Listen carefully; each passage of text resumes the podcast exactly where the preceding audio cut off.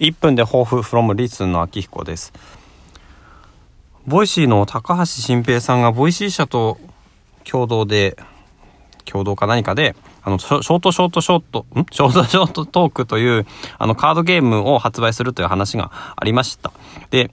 その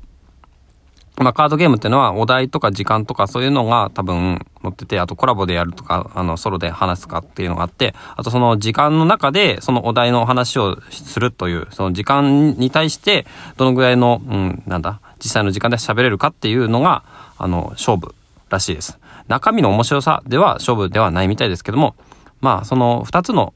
側面でね、話ができるっていうのはいいと思いますね。時間はぴったりだけど面白くない話とか、時間ちょっとずれてるけど面白い話とかね。いや、それはね、勝負に勝って試合に負けるとか、そういう話かもしれないですね。で、それを買おうかなって思ってたんですけど、買う、使う場面がないなと思ってて、あの、友達とあんま喋るってことないんですよね、私ね。だけど、この、えー、1分で抱負の、えー、ネタとして使えるのかなと思って買ってみようかなと思いました。